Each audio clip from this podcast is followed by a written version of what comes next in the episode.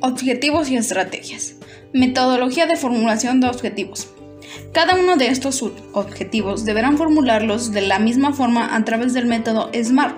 En segundo lugar, los objetivos deben estar siempre formulados en positivo. Método SMART. S de específico, specific en inglés. Los objetivos deben ser lo más específicos y detallados que puedas.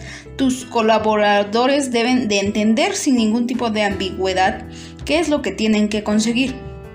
M de medible.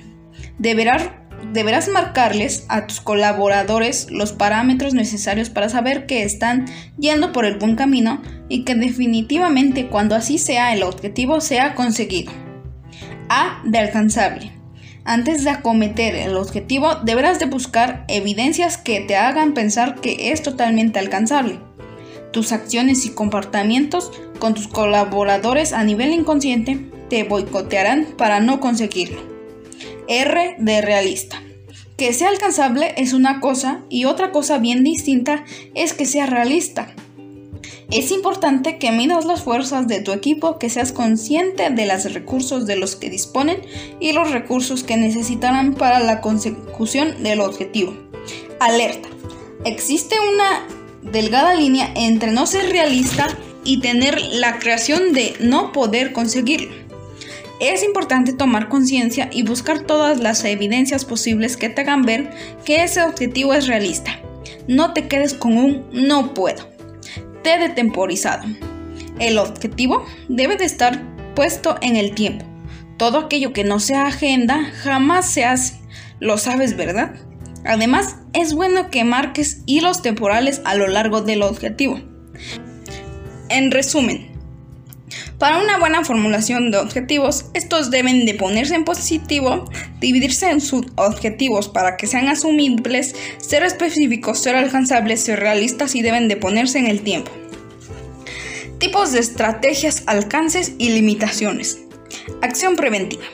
La acción preventiva es una de las herramientas que establece un sistema de gestión ambiental de la calidad de la seguridad y salud en el trabajo entre otros, para prevenir incumplimientos de un requisito establecido o implícito, no conformidad y prever su ocurrencia.